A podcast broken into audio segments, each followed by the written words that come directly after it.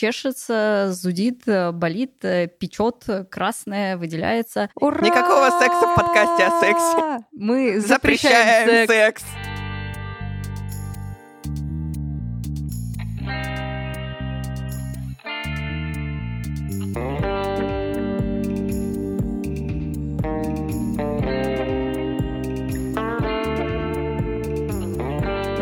Привет, это «Разве секс?» С вами Маша Константинидзе и Алина Данилова. Мы собираемся, чтобы развенчивать мифы о сексе и разбираться в сложных вопросах, связанных с сексуальностью.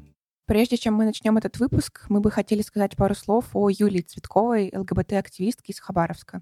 Вы уже могли читать о ней в наших соцсетях, но мы хотим еще раз выразить Юле свою поддержку. Юля ведет несколько просветительских проектов о бодипозитиве, феминизме и сексуальном образовании подростков.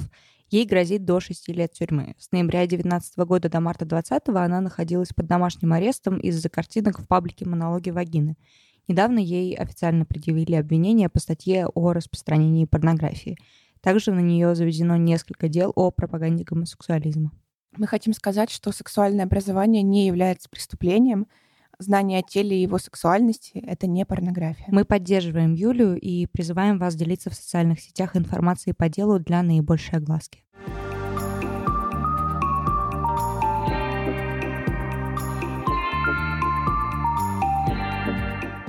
Сегодня у нас в гостях акушер-гинеколог Татьяна Румянцева. Таня, привет. Привет, привет, привет. Сегодня опять говорим про женский организм и все, да. что с ним связано. Да, кодовое название, которое придумала Алина Яськова. Нужно ли женщинам бояться секса? Хотелось бы, чтобы нет, конечно. Давайте начнем тогда, наверное, с болезней, которые могут быть э, у женщин, как это назвать? Ну, короче, по части гинекологии, типа молочница, Вообще очень смешное слово молочница. Я сразу вспоминаю веселого молочника. Я до какого-то времени не думала, что это типа серьезная болезнь. Я думала, что это, ну, типа, шутят так. Ну, это правда несерьезная болезнь. То есть это, это сленг, это, конечно же, не болезнь. Конечно, очень э, такое обширное да, начало поговорить о болезнях э, в гинекологии. Но если мы говорим о условной молочнице и ее спутниках, то понятно, что мы говорим так или иначе о том, что что-то чешется, зудит, болит, печет, красное, выделяется. Уж простите, разговоры с гинекологом будут немножко откровенными. И здесь надо понимать, что да, самая частая причина обращения к гинекологу — это какой-то дискомфорт в области половых органов. Угу. Это правда.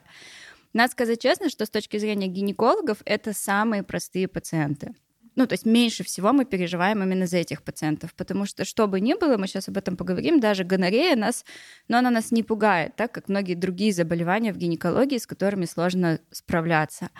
А с этим довольно просто работать. Потому да? что понятный механизм действия, есть заранее путь, который просто понятен, и вы по нему двигаетесь. Да, потому что все, что пришло извне, можно изгнать, вылечить и э, проститься с этим. Так или иначе, что-то сложнее, что-то проще, но мы знаем, как это лечить, да.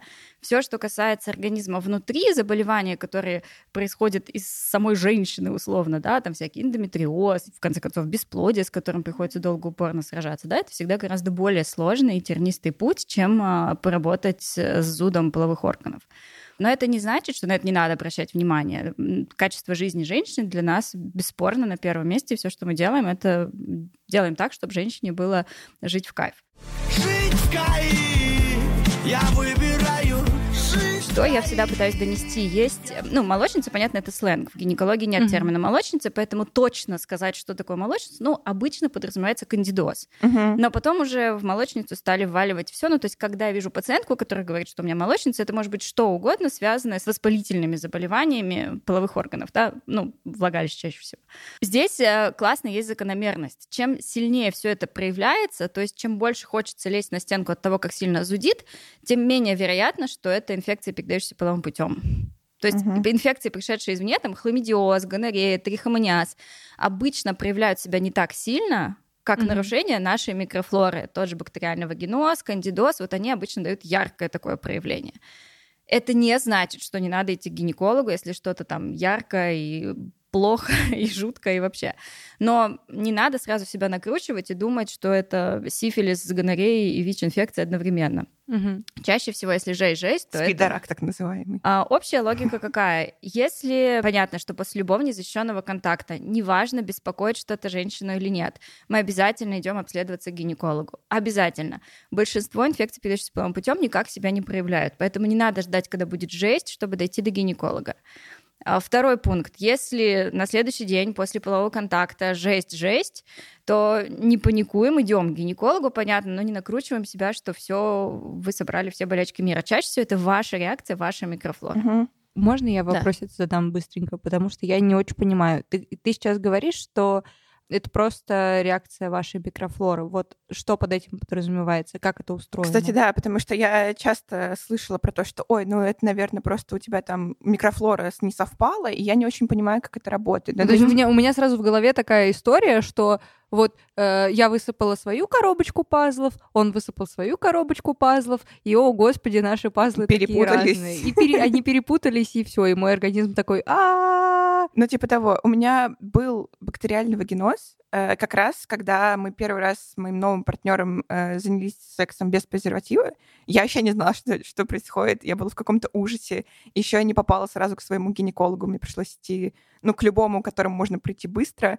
И она ко мне очень странно отнеслась, сказала, что я ну, то есть э, я ставила какое-то время свечи, дошла до гинеколога, и она ко мне с таким пришла лицом, что типа, ну, вы бы еще пришли, когда умирать, типа, начали. Я такая, ну, все. Маша. Ну, типа, все, как бы все, моя жизнь закончена, у меня никогда не будет детей, я умираю, спидорак, Боже мой. типа, вот это все. И потом, когда пришла к своей гинекологу, она такая, ну да, ну типа вот вам вот эти, вот эти, вот эти бактерии есть. Я такая, что, все? Как бы, ну все, мне складываться и ложиться в гроб.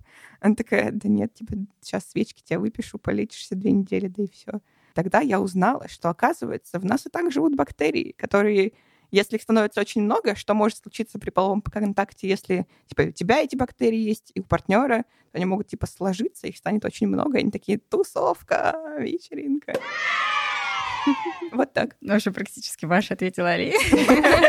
Сейчас. Извините, Спасибо большое. я гинеколог нулевой степени Маша, экспертный эксперт по по, всему, по по всем вопросам, сексуальности. по любым вопросам Я, не могу. Я должна вставить про э, бактериальный вагиноз, и мы все умрем. Это интересно, что столько раз ты сказала про то, что я умру, при том, что весь дискомфорт при бактериальном вагинозе от веществ, которые называются кадаверины, они реально от, от слова кадавер, э, труп. Авада Кадавра. Вот, поэтому, в общем, смерть в голове людей, которые занимаются, так или иначе ассоциируется с бактериальным вагинозом, но точно не как последствие. У баквагиноза много, много последствий, но абсолютно точно не летальный исход.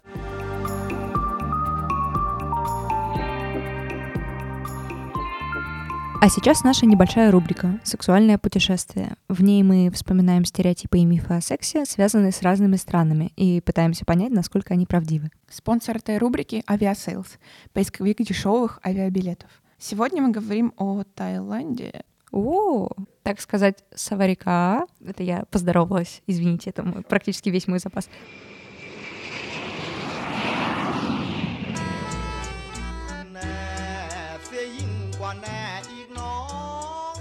В России существует некий эм, миф о том, не миф, о том, что русские мужчины ездят в Таиланд, чтобы э, снять там проститутку на все время отдыха и типа просто ну, жить с ней там две недели, не знаю, условно. Ну, мне кажется, он существует не только в России. Во всяком случае, с а, несколькими израильскими ребятами я разговаривала, и они рассказывали, что есть прям повальная тенденция и такая идея, что, например, после увольнения из армии каждый мальчик обязан поехать в Таиланд и типа оторваться за три года службы. А у Там. них три года служат. У них три года, да. Вот. Поэтому я думаю, что это какое-то, ну, типа, больше мировое восприятие Мгм. Таиланда как э, такое место для секс-туризма, и более того, очевидно, что тайские власти с этим прям борются. Они прям... Они пытаются. пытаются, они пытаются, но мне не кажется, что у них хорошо выходит. Ну, э, опять же, в зависимости от того, что, э, типа, человек ищет, когда приезжает в Таиланд, я была в Тае, типа, раза четыре, и только один из этих разов я оказывалась в месте, которое как-то секс-related, где действительно были вот эти вот э, пинг-понг girls и бары, ну, я имею в виду бары, в которых происходит шоу, где а, девушка стреляет из э, влагалища шариками для пинг-понга. Но все остальное время было довольно спокойно, и я думаю, что, конечно, вопрос, кто чего ищет, но очевидно, что в Таиланде каких-то секс-развлечений довольно много при этом. Ты знаешь, даже учитывая, что я ездила, не помню, три или два раза в Таиланд, и э, при том, что это семейный отдых, ну, то есть, типа, это не какая-то тусовочная вечеринка, Мгм. мы ездим с мамой, типа. Просто гуляя по городу, можно увидеть много людей, не знаю, белые мужчины среднего возраста под руку с э, тайкой, и ты как бы довольно быстро понимаешь, что не все они тут женаты на этих тайках, и это не все их девушки, далеко нет. Но по поводу того, что это тайки, возвращаясь к вопросу о том, что тайское правительство пытается всячески открещиваться и делать вид, что мы тут совсем не про секс-туризм, у них, например, есть практически официальная позиция такая, что а вот те девушки, которые все-таки встречаются с европейцами за деньги, это на самом деле не тайки, это кхмерки, то есть это девушки, представительницы народа Камбоджи. Мгм. Вот. И типа это вот они из менее обеспеченной Камбоджи к нам приезжают, и тут, значит, зарабатывают на жизнь как могут. Ну, хорошая позиция. Второе, что, наверное, быстро бросается в глаза э, в каких-то больших э, туристически наполненных городах в Таиланде, это шоу трансвеститов. Наверное, основная причина, по которой там так много дрэк-шоу, это потому что там довольно дешевые проводят операции по смене пола. Часто это не люди э, транссексуалы, которые действительно чувствуют в себе, что они родились не в правильном теле. Дисфорию. Да, а просто люди, которым, э, парни, которым так легче заработать. Короче, вот, и, ну, шоу трансвеститов, они довольно красочные, прикольные, и есть секс-шоу, которые типа там 18+. Не знаю, что на них происходит, не была ни на одном из таких. Но, наверное, какой-то типа стриптиз, кабаре, что-то типа такого. Да, но при том, что ты в целом можешь и в Бангкоке, и, видимо, и в Паттайе, и там на Пхукете, на Патонге встретить э, довольно откровенные афиши, и явно, ну, недвусмысленные какие-то намеки и предложения от людей на улице, если это какое-то вечернее время, и там условно-клубная атмосфера. М, Да, на, городе? в Паттайе есть улица Walking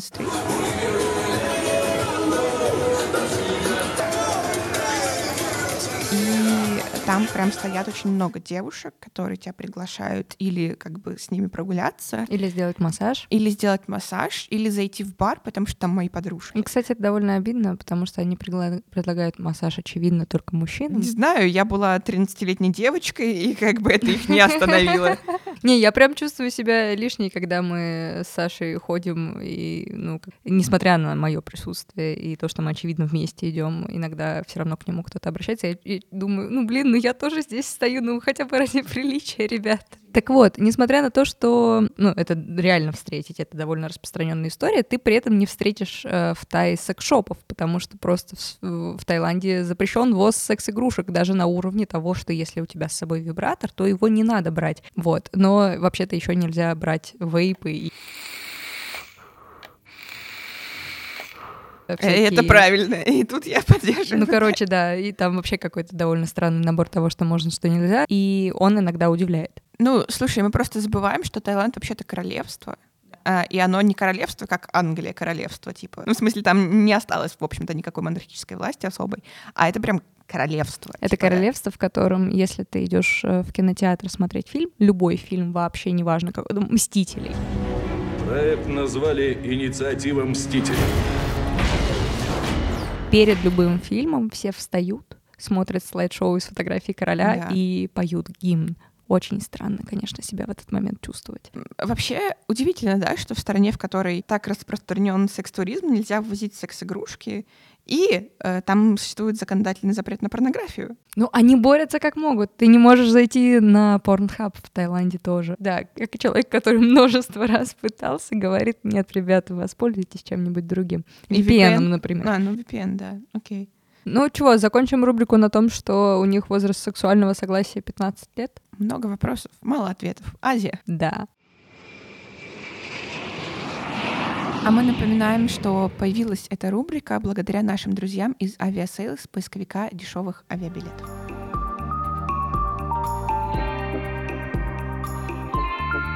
Есть глобально две группы инфекционных заболеваний, воспалительных заболеваний влагалища и шейки матки. Первая большая группа — это инфекции, передающиеся половым путем. Здесь все довольно понятно, да, пришло что-то новое, пришла хламидия в наш организм, вызвала или не вызвала воспаление, и я буду занудливо сто раз подчеркивать, что чаще всего не вызовет воспаление, и надо обследоваться, когда ничего не беспокоит на ИППП обязательно. Но так или иначе, здесь все понятно. Будь то хламидиоз, трихомониаз, гонорея, микоплазма гениталиум, герпес, ВПЧ, это раз и что-то новое пришло. И вот себя проявила. Когда мы говорим про другую большую группу, которая встречается в десятки раз чаще, и каждая женщина рано или поздно столкнется с тем или иным нарушением микрофлоры, ну, вообще мы чаще всего обсуждаем кандидоз, бактериальный вагиноз, аэробный вагинит, три большие группы. Это э, бунт собственной микрофлоры. Э, абсолютно правильно Маша сказала, что в нас живут килограммы бактерий. В каждом из нас 2-3 килограмма бактерий. Это нормально. Если посчитать количество клеток, то клеток бактерий в 10 раз больше, чем наших собственных клеток, да, поэтому здесь еще вопрос, кто в ком живет и надо ли нам пытаться от них, ну, то есть абсолютно точно не надо нам пытаться от них избавиться. Условно нормальная микрофлора влагалища, в ней доминируют лактобактерии. Ну, почти всегда, но это, в общем, тонкости, не суть. У женщины репродуктивного возраста, да, от начала менструации до окончания менструации, до и после немножко другая, ну, сильно другая ситуация. Но суть в том, что другие бактерии во влагалище есть всегда. Не, ну, не бывает стерильного влагалища абсолютно точно. И Это было бы странно. Максимально странно. Я думаю, многие пытаются этого добиться. Да. И в этом проблема, кстати. И это большая проблема для гинекологов и для Вымывание, влагалища женщин. вот эти да. вот все клизмы, спринцевания. э. Да, это именно вот гинекологи ровно так же на это реагируют. Не надо пытаться вымыть влагалище. Ну все, ну просто нужно, принять, э, что надо было поступать на гинеколога сто лет назад. Я просто не туда пошла. Ничего не потеряно. И суть в том, что все остальные бактерии, те же гормереллы, которые при баквагенозе, да, кандиды условно, которые при кандидозе, хотя, конечно, грибки могут быть не только кандидами, а, они всегда есть в нашем организме. Неважно где, во влагалище в небольших концентрациях, в кишке, на коже. У нас нет, и тоже все там переживают, что кишечные бактерии попали в влагалище. У нас нет китайской стены между влагалищем и прямой кишкой, они попадают. Это, это факт, это данность, надо смириться и не паниковать. И в нормальной ситуации свои лактобактерии подавляют деятельность вот этих всех. Там интересная штука с pH. Тот pH, который комфортен для лактобактерий, не комфортен больше ни для кого из тех, кто пытается во влагалище проникнуть. Для спермы тоже, кстати, капец какой некомфортный. Вот. И суть в том, что, во-первых, половой контакт, если мы говорим особенно про нового партнера, это чаще всего будет новая смазка, новый презерватив, не знаю, новое место. Может быть, это... Ведь кандидоз же может быть не только после контакта с новым... далеко не обязательно после контакта с новым партнером. Мы приехали в отпуск, и даже если никакого партнера еще в помине не видно, да, может быть бабамс, потому что вода, Мгм. еда, море, солнце, не выспались, алкоголь, вот это все может условным стать стрессом для организма. Организм не справляется, не подавляет вот эти кандиды так, как он это делает в обычной жизни, и мы получаем обострение. Обычно, кстати, с ним довольно несложно справиться. То же самое, когда новый половой контакт. Если это половой контакт без презерватива, то сперма имеет pH, э, ну, то есть сама по себе сперма во влагалище женщины, это мощный провоцирующий фактор для развития различных э, нарушений микрофлоры. Опять же, здоровая микрофлора влагалища восстанавливает колоссально изменившийся pH в течение 7 часов после полового контакта. То есть у нас есть механизмы, да, ну, эволюционно, в общем, половые контакты вещь такая природе известная, не что-то из ряда вон выходящее. Вот, поэтому обычно микрофлора справляется.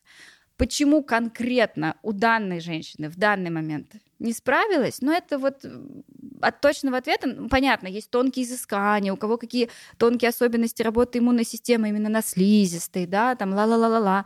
Но суть в том, что, ну вот почему у кого-то насморк начинается чуть что, у кого-то горло болит, да, у кого-то, не знаю, конъюнктивит и так далее. Вот то же самое. К сожалению, есть женщины, там, которые на все подряд реагируют кандидозом. Причем Мгм. на менструацию, нового партнера, отпуск и так далее. Да. У кого-то будет обострение баквагеноза.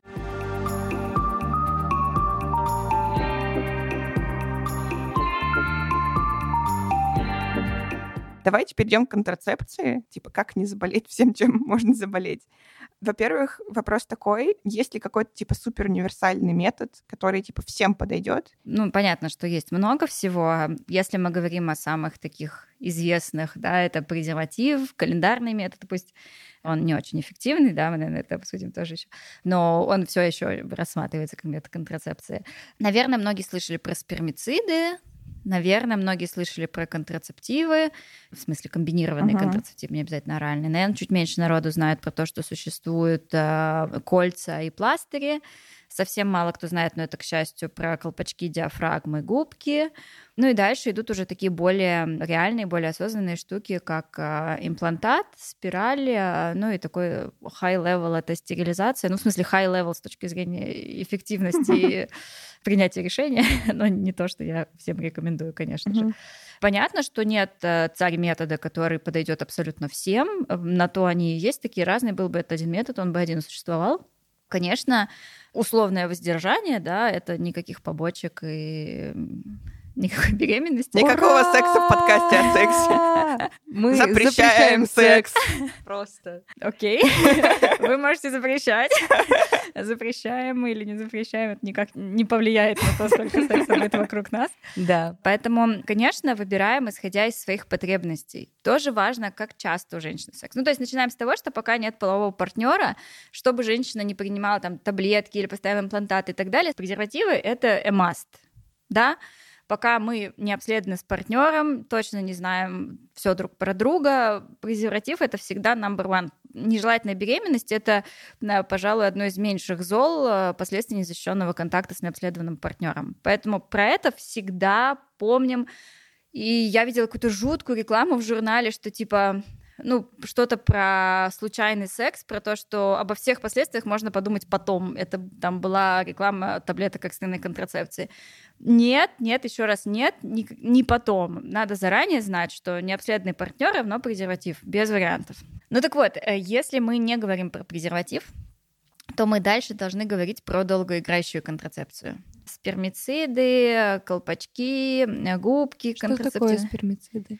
Это свеча или гель или крем, который вводится во влагалище и убивает сперматозоиды. Его надо ввести там типа за 5 минут до полового контакта, и он э, в теории убивает сперматозоиды. На практике убивает, но не все, поэтому у него так Так это же тогда бессмысленно. эффективность. Ну, там много бессмысленного в спермицидах. Это я не совсем объективна, это мой персональный такой антитоп. Вот. а, Они имеют весьма своеобразный вкус, это, мне кажется, немаловажно.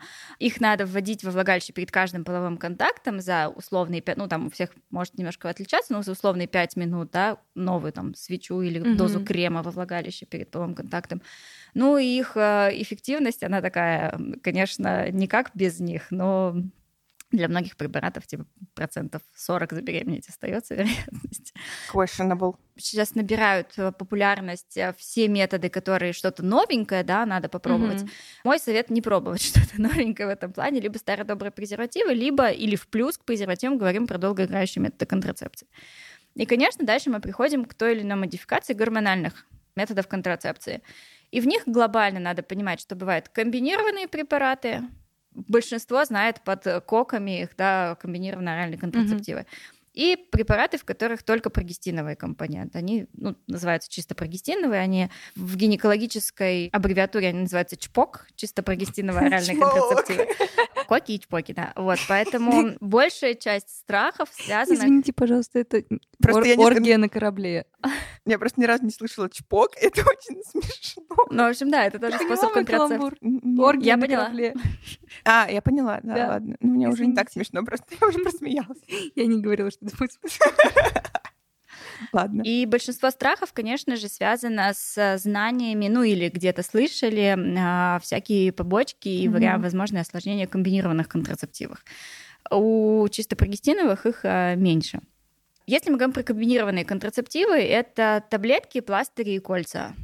Тоже не все слышали, поэтому, ну, суть в том, что таблетку мы принимаем каждый день, и между этими тремя методами мы реально должны выбирать чисто с точки зрения удобства и приемлемости для женщины. Если женщина понимает, что она 100% не будет вспоминать каждый день про таблетки, не Мгм. надо с ней обсуждать таблетки, не надо думать, я... Вот если вы никогда не допивали 10-дневный курс э, лечения чего-нибудь, пожалуйста, не, не надейтесь. Это реально дальше будет миллион этих пропущенных таблеток, нервов, переживаний и так далее.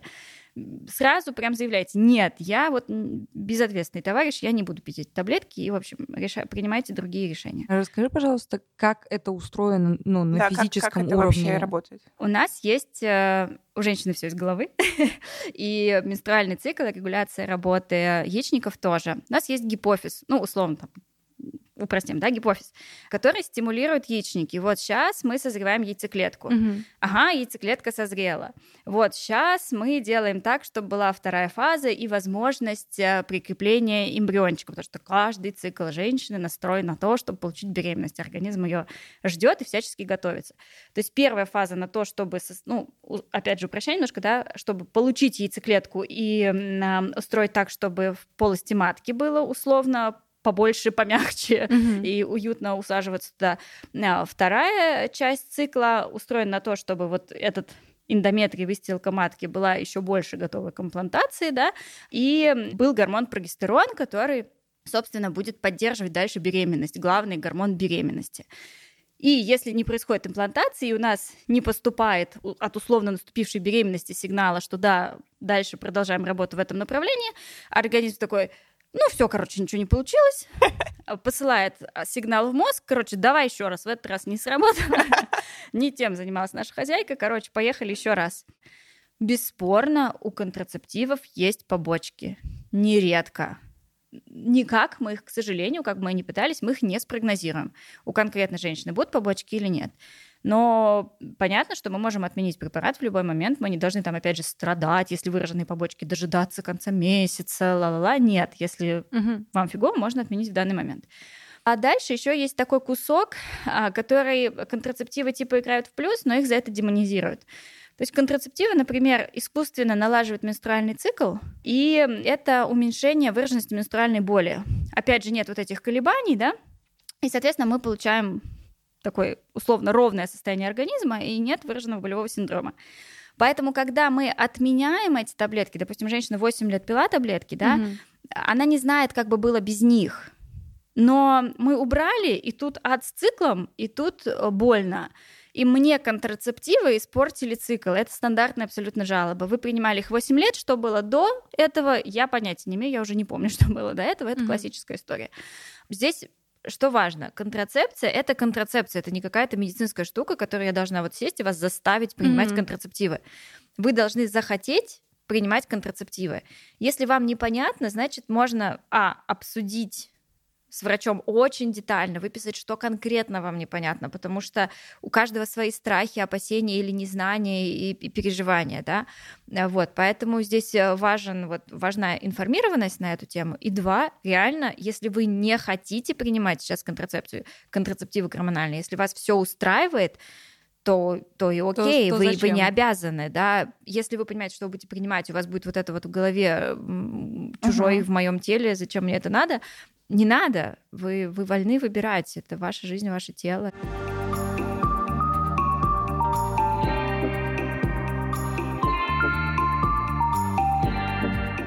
Супер важно проговорить про имплантаты, про спираль. Спираль, понятно, условно называется спиралью. Реально это внутриматочный контрацептив. Ничего спирального там уже давно нет. Вот это обман. Я все время себе это представляла как такой шурупчик. Она такая похожа на буковку Т. Ну, основная, которая, о которой мы говорим. Нет, ну, пон- ну, короче, там э, со спиралями такая история, что первые, которые появились, это медные спирали. Ну, условно, первые э, такие прогрессивном мире. И действительно, это такая штука, на которую намотана медная проволочка, поэтому она называлась Мгм. спираль. Мгм. Те, которые мы используем в основном сейчас, они содержат гормональный компонент и не за счет тупо меди, а за счет гормонального компонента препятствует. Это, конечно, меня убивает, что просто, типа, ну, в твоем организме просто кусок меди, и он что-то выделяет, и поэтому ты не беременеешь. Я такая, Сейчас я еще сильнее... Опять же, я ничего против спирали не имею, но там основной механизм действия за счет создания, по сути, воспаления в полости Да, матки да. асептического. Вот. И вот это вот воспаление уже препятствует там и оплодотворению и так далее. Но это все еще адекватный метод контрацепции. Да, если мы говорим про имплантаты и спирали, это такой хороший на несколько лет метод контрацепции. Имплантат э, вводится под кожу плеча, спираль, э, понятно, вводится в полость матки. Условно спираль, да, это не прям спираль-спираль. Современные препараты, о которых мы говорим, они выделяют вот этот чисто прогестиновый компонент, да, не у всех, не всегда, но часто подавляют овуляцию, изменяют э, строение внутренней выстилки матки, соответственно, препятствуют имплантации. И еще спирали влияют на сам, саму вероятность оплодотворения, именно встречи яйцеклетки и сперматозоида.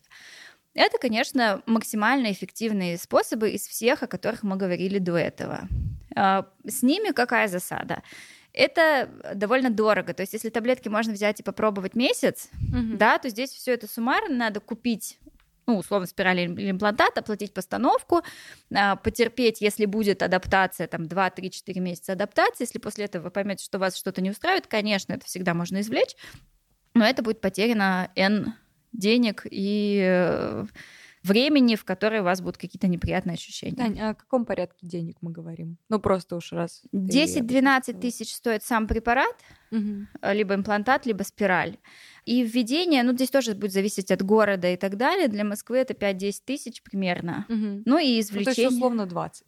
Да, но еще извлечение, если нам что-то не понравилось, то извлечение это там те же 5-10 тысяч по Мгм. Москве.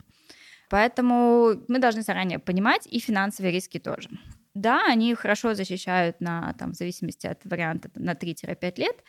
Можно извлечь раньше, беременность наступает, может наступить уже в первом цикле после извлечения имплантата или спирали.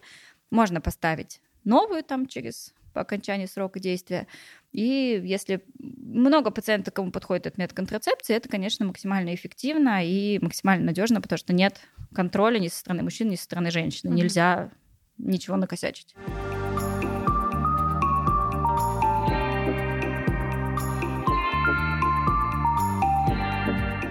Ну что, теперь про экстренную контрацепцию точно? Ну, очень странная тема на самом деле. И очень меня пугающая. Я просто знаю столько девочек, своих знакомых подруг, которые по незнанию и по тому, что парни вели себя не очень хорошо, были вынуждены очень часто, очень много принимать ам, таблетки экстренной контрацепции, и у них типа потом были большие проблемы с тем, чтобы восстановить как-то все свой организм, что мне так грустно теперь. При том, что я не против этих таблеток, я понимаю, что это какое-то экстренное средство, и оно нужное, но мне грустно. Слушай, меня когда-то просто напугали. Ну, у меня было несколько раз в жизни, когда я их пила, и меня когда-то прям кто-то, я даже не помню, кто напугал, что вот если ты, типа, выпила N раз за значит, несколько лет э, этих таблеток или больше, чем N раз, где N равно 5, то все, типа, тебя ждут гигантские проблемы при Мгм. беременности. И я с тех пор как-то игнорирую эту тему в своем сознании и думаю, ну, наверное, не так уж много я и выпила. Ой, я не знаю, с какой стороны подступиться. Значит, э, Как на самом деле? Нет, сначала я отвечу на Машину вот эту историю, потому что, э, как бы ужасно это ни звучало, но если каким-то условным девочкам, одна моя подруга обычно это звучит, приходилось часто пользоваться средствами экстренной контрацепции, то дело не в мальчиках, как бы они неприлично Ну, себя не вели. Понятно, да. Да, каждый из нас отвечает за свою судьбу Мгм. сам. Если вам один раз пришлось принять сп- способ применить экстренную контрацепцию, задумайтесь, в принципе, о подходе к контрацепции. Да? У всех по-разному будет. Кто-то поставит спираль на этом моменте, а кто-то закупится презервативами так, чтобы всегда были по всем карманам, бардачкам и вообще везде. Вот, поэтому берем ответственность на себя в первую очередь. Никогда не думаем, что это вопрос партнера и мужчины. Никогда. Это наша жизнь, это наша там беременность, не беременность, ВИЧ, не ВИЧ и так далее. И глобально дальше идут два варианта таблеток. Я максимально не хочу озвучивать препараты, а, но э, их эффективность тем больше, чем раньше они принимаются, Ага, да. ага. А для одних 72 часа, для других там 5 суток. В любом случае, мы не должны тратить время Опять же, если ваш образ жизни предполагает вероятность использования экстренной контрацепции, вот сейчас, сегодня сядьте, изучите или сходите к врачу, чтобы он вам сказал, если что, вот так и вот так, чтобы вот потом не тратить время, потому что экстренная контрацепция это, скорее всего, вы проснулись, потянулись, вспомнили, что и как было, осознали, полезли гуглить, нашли э, побочные эффекты, повя- погрязли в этом, решили все-таки сходить к врачу, не записались сразу и потеряли вот это драгоценное время. Экстренная контрацепция на то и экстренная, что проснулись, и все, у вас план действия в голове, вы побежали в аптеку, все купили, все, окей, тогда максимальная эффективность. Эм, Какие, да, первое, что важно, это скорость. А, второе, что важно, а, ни один из методов экстренной контрацепции не защищает на 100%. Но при этом, если беременность наступает, она может протекать нормально. То есть, если беременность наступила на фоне экстренной контрацепции, решать, оставить ее или не оставить, вы принимаете это решение исключительно исходя из своей жизненной ситуации, готовности, неготовности, ла-ла-ла. А, Идем дальше. Если возникла необходимость в приеме экстренной контрацепции, пожалуйста, подумайте, нет ли у вас необходимости в обследовании на ИППП. Это не менее важно, и это тоже повод сходить к гинекологу, Мгм. но только для этого надо идти как минимум через неделю от незащищенного контакта, на следующий день практически бессмысленно сдавать анализы. Вот, поэтому всегда вот эта лампочка должна загораться. Третье. Нет э, возрастных ограничений по использованию средств эк- экстренной контрацепции. Почему-то тоже бытует мнение, что там девочкам-подросткам нельзя. Нет, в любом случае экстренная контрацепция это лучше, чем прерывание беременности. Да? Меньше последствий, меньше потенциальных осложнений. Поэтому в любом возрасте это можно обсуждать. Мгм. Давайте тогда коротко расскажем, как вообще действует экстренная контрацепция, чтобы люди Мгм. понимали, что это не просто типа волшебство случилось. Там два основных механизма действия. Первый — это откладывание овуляции. У нас же самые условно опасные дни для оплодотворения — это прям дни перед овуляцией. И э, экстренная контрацепция отодвигает на несколько дней овуляцию, если она еще не произошла. Если она произошла, то э, механизм идет по нарушению имплантации уже оплодотворенного плодного яйца в полость матки. И поэтому там у некоторых препаратов есть эти кровянистые выделения, то есть это препараты в меньших дозировках, которые условно используются для медикаментозного прерывания беременности, да, один из вариантов препаратов. Вот, соответственно, тоже никакого мэджика, да, мы либо убираем овуляцию на попозже, либо не даем имплантироваться уже оплодотворенные яйцеклетки. Либо вариант со спиралью, когда там с двух сторон, если сперматозоиды еще есть, мы постараемся сделать так, чтобы не произошло оплодотворение. Если еще не было овуляции, опять же, нарушим внедрение оплодотворенной яйцеклетки в стенку матки. Вот такие основные два механизма. Поскольку у нас кодовое название «Нужно ли женщине бояться секса?», то будем говорить до конца и поговорим про аборты. Какие есть варианты прерывания беременности? Какие из них наиболее безопасны? На каких сроках их можно проводить? Ну, то есть, типа, что делать, когда поняла, что как бы забеременела, но не хочешь оставлять ребенка по тем или иным причинам? Основных методов три. Это, ну, если просто, да, говорить, медикаментозное прерывание, вакуум, когда таким насосом содержимое полости матки вытаскивается, и, ну, условное выскабливание, наверное, все знают, как выскабливание, когда берется такая металлическая штука, и мы просто выгребаем из полости матки все, все содержимое по возможности. И даже по вашим лицам я понимаю, что и по нашим гинекологическим глубоким убеждениям проблему нежелательной беременности нужно решать э, по возможности до тех сроков, когда мы говорим про вакуум и выскабливание. Конечно, весь прогрессивный мир и гинекологи с двумя руками за медикаментозное прерывание беременности. Медикаментозное прерывание разрешено до 9 недель. Но я очень прошу и очень призываю не дожидаться 9 недель. Есть еще тоже патологическая такая практика, что давайте мы сначала дождемся, когда будет плодное яйцо в полости матки, ла-ла-ла. То есть не надо ничего ждать. Если у вас есть день задержки положительной ХГЧ, тест на беременность положительный там по моче, да, в руках, и вы точно знаете, что вы не оставляете эту беременность, не надо дальше ничего ждать, откладывать, пока придет по крови подтверждение, пока вы на УЗИ увидите, не надо, это не тот путь. Как можно быстрее идем к врачу, обсуждаем медикаментозное прерывание беременности. Медикаментозное прерывание беременности назначает врач. Не очень хотелось бы, чтобы это делалось какими-то иными окольными путями, хотя, к сожалению, в России они существуют, просто потому что, естественно, могут быть осложнения, вы должны быть под контролем врача, мы должны потом проконтролировать, что все завершилось, да? Опять же, как ни у одного метода контрацепции нет стопроцентной эффективности, так и ни у одного метода прерывания беременности нет стопроцентной эффективности. Бывают случаи, когда остаются да, остатки плодного яйца в полости матки, и тогда мы после медикаментозного прерывания должны идти на тот же вакуум. Это нечастые ситуации, но это я к тому, почему нужно не вылезать из поля зрения врача в этой mm-hmm. ситуации.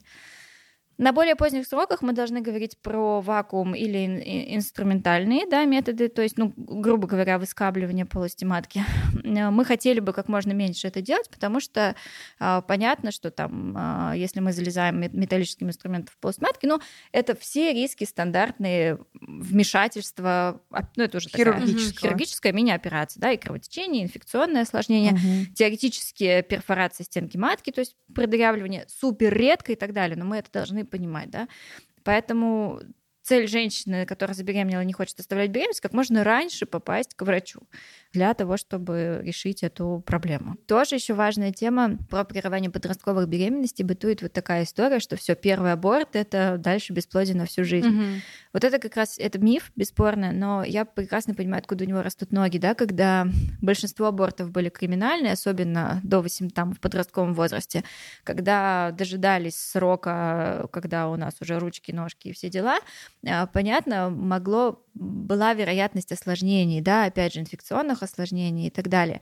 И тогда, конечно, у нас повышаются риски бесплодия. Если мы говорим про 21 век и возможность медикаментозного прерывания, я ни в коем случае не призываю всех беременеть и прерывать беременность, но вот эта история с тем, что я сейчас сделаю аборт, а потом не смогу родить, ни в коем случае не должна быть решающей, в, ну, определяющей в решении, э, что мы делаем с этой беременностью.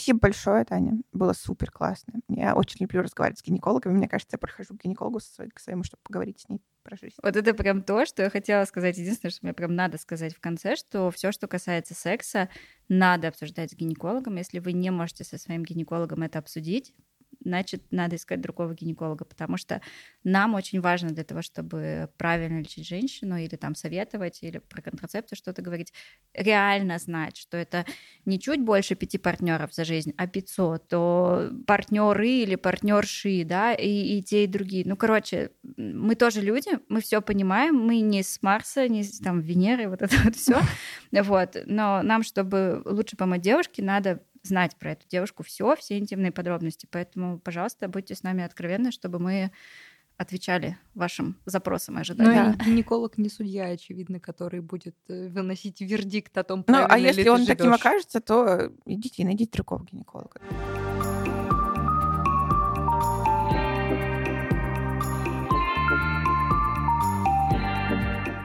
Все, спасибо большое. Было Спасибо. классно. Спасибо. Простите за занудство. Да нет, это, ну это супер, просто да, Это хорошее занудство. это хорошее занудство. На этом все. С вами был подкаст «Это разве секс?». Ставьте нам оценки, пишите комментарии. Это помогает другим людям узнать о нас. Свои предложения и вопросы пишите нам на почту или в Телеграм-бот.